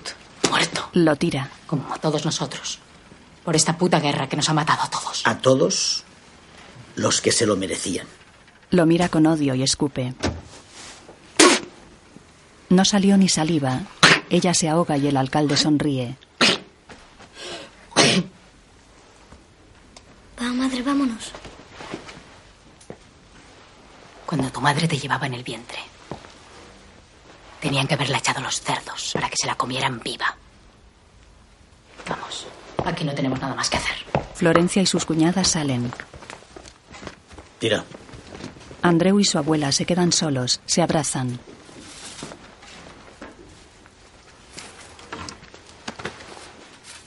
Por la noche Andreu cena en casa de sus padres. Mira a su madre, se levanta y va a abrir la puerta.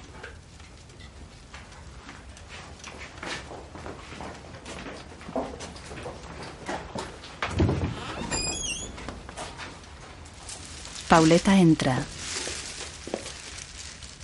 Pauleta, ¿qué haces aquí? He venido a daros el pésame. Andreu, vete a las jaulas en el porche. Que se quede. Los jóvenes tienen tragaderas y será mejor que se acostumbre a oír cosas fuertes. Entra y se sienta a una mesa. Catorce veces me ha llamado el juez para preguntarme si sospechaba de alguien. Si la muerte de Dionís tenía que ver con lo de Pitor Liwa. Otra vez con trapos sucios. ¿No ves que están todos muertos? Pitor Liwa, tu marido, el mío, todos. Todos, menos la mujer de Peramanubens, que está viva y bien viva. ¿Dónde quieres ir a parar, Pauleta? Después de la desgracia de Pitor Liwa, Peramanubens se fue a Francia, pero antes le casaron. Cuando murió el año pasado, su hermana, la Manubens, le encargó a Dionis que robara las actas matrimoniales de su hermano para invalidar el matrimonio y quedarse así con toda la fortuna. ¿Y por qué no se lo dices al juez? En vez de contármelo a mí. Porque con los Manubens puedes estar con ellos, pero no contra ellos. Ya se lo dije a Dionis. Pero él, tozudo como era, cuando tuvo los papeles le hizo chantaje a la Manubens y la mala puta se lo sacó de encima. Igual que hizo con tu marido. A Farriol lo han fusilado por rojo. A Farriol le han matado a garrote. Porque de rojo ya no tenía nada. Era como mi marido. Un desgraciado, un traidor y un asesino a sueldo. Pero peor. Porque Dionís, con todo lo que era, nunca habría sido capaz de matar a un niño. ¿Qué quieres decir? ¿Quieres que te lo diga más claro? ¿Quieres que te diga a quién pagaron esta vez para rematarlo todo? ¡Esto sí que no te consiento! ¡Claro que lo vas a consentir! ¡Se lo debo a mi hijo! Florencia va a la puerta y la abre. Fuera de aquí. Pauleta mira a Andreu. Tu padre. Siempre hablando de ideales. Ya ves la mierda de ideales que tenía. He dicho fuera de aquí. Pauleta se levanta despacio y camina hasta la puerta.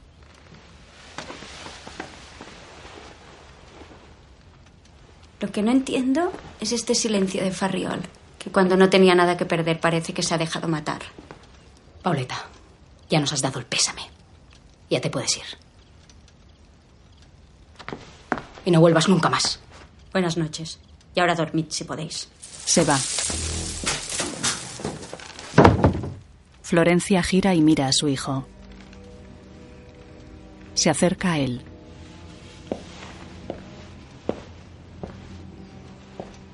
¿Cómo pudo ser capaz mi padre de matar a Culet? Perdónanos, Andreu. Tienes que perdonarnos a mí y a tu padre. No hemos sabido hacerlo mejor. ¡Déjame! Impide que le abrace y corre. Coge un hacha y sube al altillo.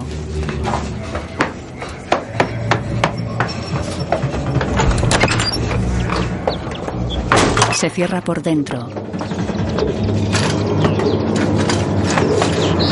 Mira las jaulas con odio.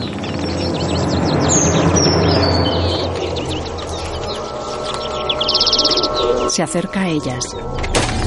Las destroza a hachazos con los pájaros dentro.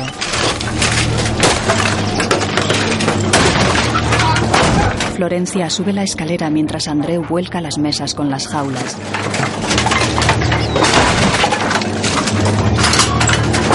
Abre un palomar y golpea a los pichones.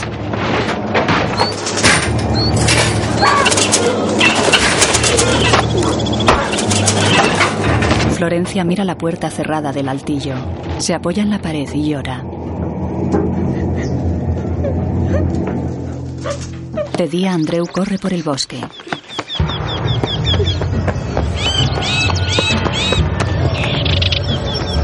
Llega a la casa de su abuela. Entra y sube las escaleras corriendo. Nuria bebe de un tazón.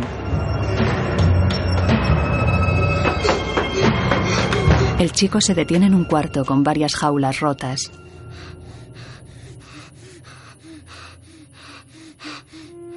Se fija en unas gafas junto a una de ellas, se acerca y las coge.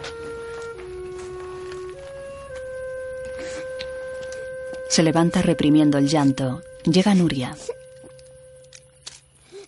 Ya no hay más fantasmas, ¿eh? Andreu retuerce las gafas y las tira por la ventana. Se sienta y esconde la cabeza entre los brazos. ¿Por qué te has quitado el brazalete de luto? Porque no querrás saber nada de mi padre. Ni de mi madre tampoco. Nuria se sienta a su lado. La tía Siro me quiere poner a trabajar en la fábrica. Y a mí los marubens me quieren llevar a Igualada. Se quieren pescar. Escucha, Andreu. ¿Por qué no nos escapamos juntos? ¿Los dos? ¿A dónde? A Vic, en tren. Allá no nos conoce nadie. ¿Eh? ¿Qué te parece? Yo he pensado mucho. Prendemos fuego al pueblo cuando la siesta. Y mientras todos corren asustados a apagar el fuego, huimos. ¿Hacemos un pacto? Hecho. Chocan los puños.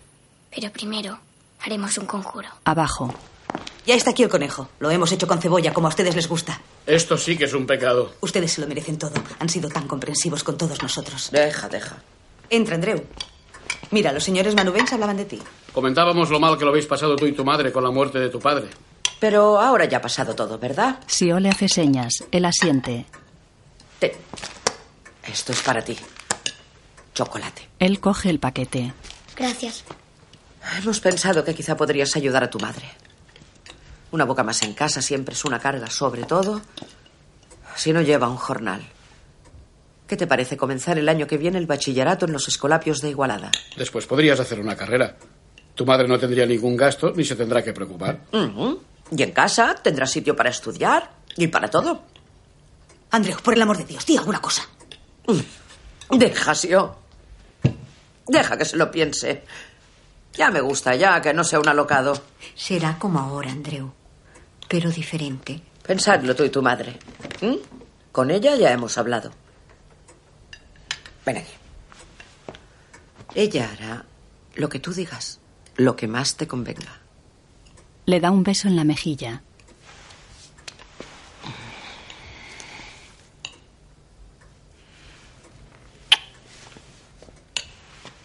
Lo apuntaremos para el año que viene para no perder la plaza.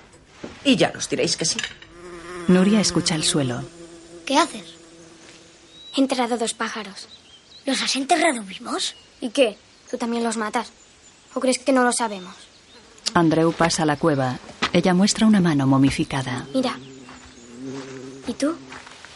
¿Qué has traído tuyo? Saca la foto hecha en el colegio y la muestra. ¿De qué te ríes? De esta mierda de mapamundi que te han puesto. Pues que iban a poner. ¿No te gustan los pájaros? Pues lleno de pájaros. Muertos. Disecados. Así sería tu retrato.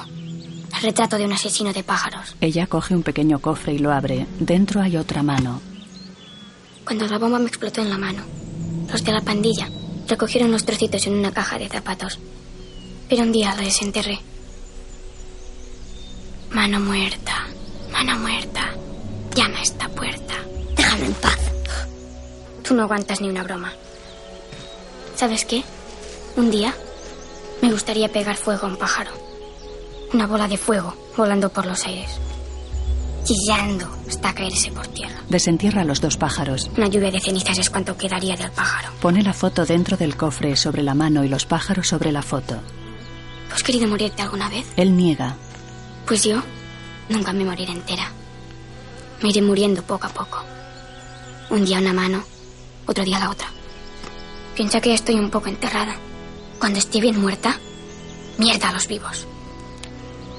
Mano muerta, mano muerta. Mete la mano momificada y cierra. Ahora ya no podré morir.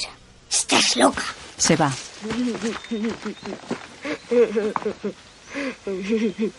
El paquete con chocolate está sobre el tronco del huerto. El joven del bosque se acerca corriendo. Andreu está de pie junto al tronco. ¿Qué es eso? Chocolate, para ti. Me lo han traído los amos. ¿Y qué querían? Que me vaya con ellos para continuar los estudios. ¿Eso es lo que tú querías? Yo lo que quiero es espabilarme por mi cuenta. ¿Y qué piensas hacer? Irme. Me voy con mi prima, pero antes lo quemaremos todo. Cuidado, Andreu. Esa niña está enfadada con el mundo y tiene mala sangre. Pues ¿qué voy a hacer? ¿Irme a la fábrica? ¿O con los amos? Vuelas demasiado bajo, Andreu. Vuelas tan bajo que parece que solo camines. Vuela alto y no te dejes atrapar por nadie. ¿Y cómo hago todo eso que dices? Pensando, con la cabeza, y después eliges lo que más te guste. Pues ven conmigo. No puedo. ¿Por qué no puedes? Porque yo, un día de estos, abriré las alas, bien abiertas. Del todo. Andreu se acerca despacio al joven. No te acerques. Andreu niega y sigue acercándose. Se abrazan.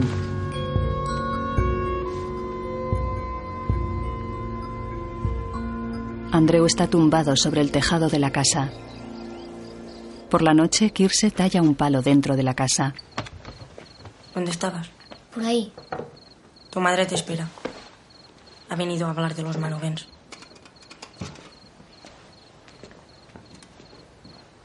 Pasan a la cocina. Están las cuatro mujeres.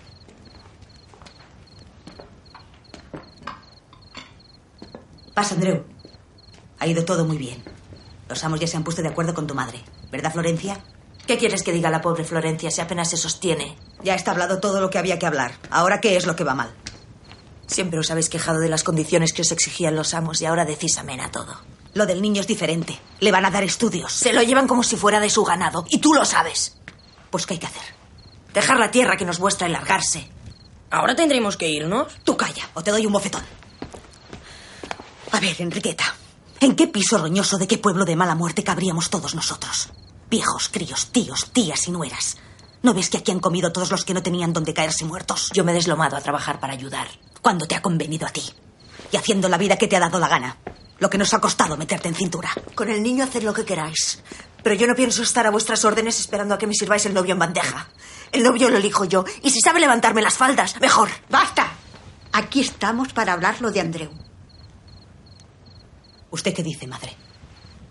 Yo no entiendo que alguien deje su pueblo y su familia.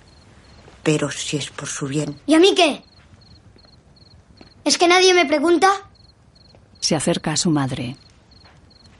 ¿No era yo el que tenía que elegir? Andreu tiene razón. Di lo que piensas, hijo. No quiero vivir así. Ni que me señalen. Ni más mentiras. No quiero ser como vosotros. Lo lleva a otra estancia y cierra la puerta. Se hará lo que tú quieras, hijo. Pero quiero estar segura. Si te das cuenta de que la gente cara van a ser tus padres, son... ¿Te das cuenta? Sí. Sé que por su culpa mi padre está muerto. Vuelven a la cocina.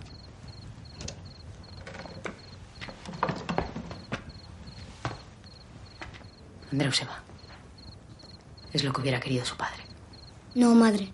Es lo que yo quiero. Sube las escaleras. Nuria va tras él. Eres un traidor, me lo prometiste. ¿Cómo puedes dejarme sola? Si soy capaz de dejar a mi madre, ¿por qué no voy a dejarte a ti? Sigue subiendo. De día, la señora Manubens está junto a un coche parado frente a la casa. Andreu observa tras una ventana. Sale de la casa corriendo hacia el coche con dos paquetes. Ponlo ahí dentro. El chico deja los paquetes dentro del coche. ¿Qué? ¿Lo tienes todo? Él asiente. Bueno, si olvidaste algo, ya pasaremos a recogerlo. ¿Mm? Ahora ve y despídete de tu familia. Andreu agacha la cabeza y gira hacia la casa. La señora Manubens va al coche. Andreu se detiene mirando fijamente al frente. Luego está en clase. El Policemo de la Odisea representa lo monstruoso. Porque tiene un solo ojo y porque es un gigante. Y también, y esto es lo más importante, porque su naturaleza humana se había corrompido hasta convertirlo en un ser de naturaleza diferente a la que antes tenía, que llevaba escondida. Entra un cura. ¿Sí? Andrés Manubens tiene visita. Andreu mira al profesor que le indica que vaya. Él se levanta y sale de clase.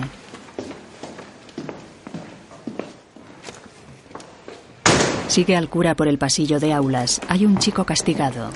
Tú, cara a la pared. Andreu lleva un babi con finas rayas blancas y azules sobre la camisa y los pantalones. Entran en una sala. El cura se va y Andreu camina hacia adentro. Su madre viste de negro y está de cara a la ventana con la cabeza agachada y un capazo de rafia.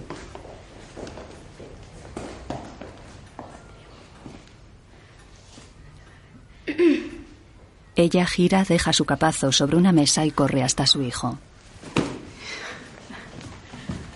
Le besa la mejilla.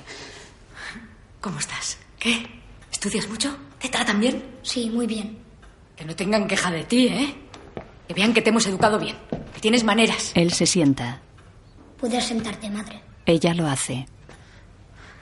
Te he traído longaniza y todo de cosas que sé que te gustan. Ah, tuve que cambiar el turno de la fábrica con la cargada. Cambiar de tren y coger dos autobuses. No te puedes Si es tan complicado, no hace falta que vengas más. Ella deja un paquete sobre una caja. No quería decir eso, tonto. ¿Tú crees que tienes que tratarme así? ¿Sabes, Andreu? Yo también querría que todo hubiera sido diferente. De seguro que me he esforzado hasta partirme el espinazo. Que no he hecho más que, que trabajar y trabajar por ti, por tu padre, por todos. Llora. Si hasta que me muera, Saca un pañuelo. que yo misma me taparé la cara con la sábana para no dar trabajo a nadie. Se suena. Tu padre hubiera estado contento de verte aquí con tantos libros. A mi padre déjalo en paz. Ella mira a su hijo con los ojos llorosos. Él mira el reloj. Tengo que volver a clase. Su madre lo mira a los ojos.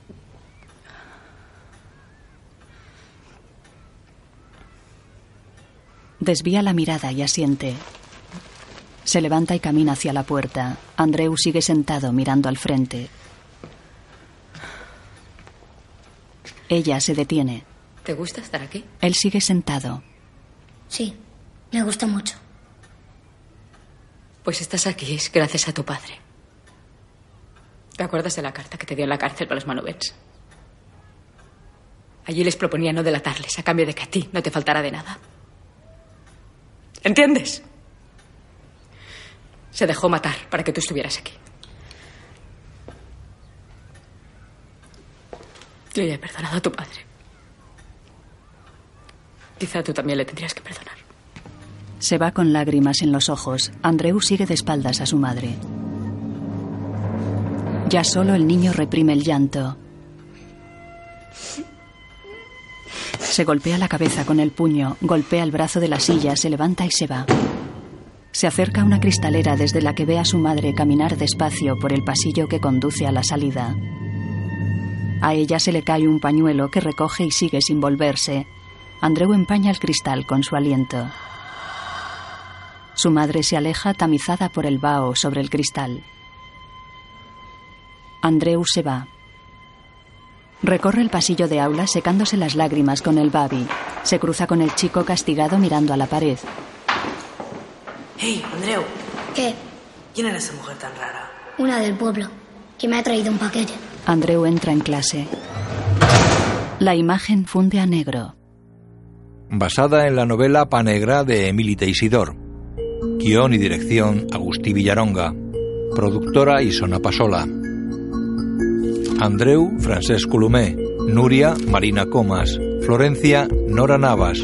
Farriols Roger Casamayó. Sió Lluïsa Castell. Senyora Manubens Mercè Aranega. Enriqueta Marina Gatell. Abuela Elisa Creuet. Dionís Andrés Herrera. Comisario Pep Tussar. Pauleta Laia Maruí. Maestro Eduard Fernández. Alcalde Sergi López. Director de fotografía Antonio Riestra. Dirección artística Ana Alvar González. Música José Manuel Pagán. Guión audiodescriptivo en sistema UDESC escrito por Antonio Vázquez.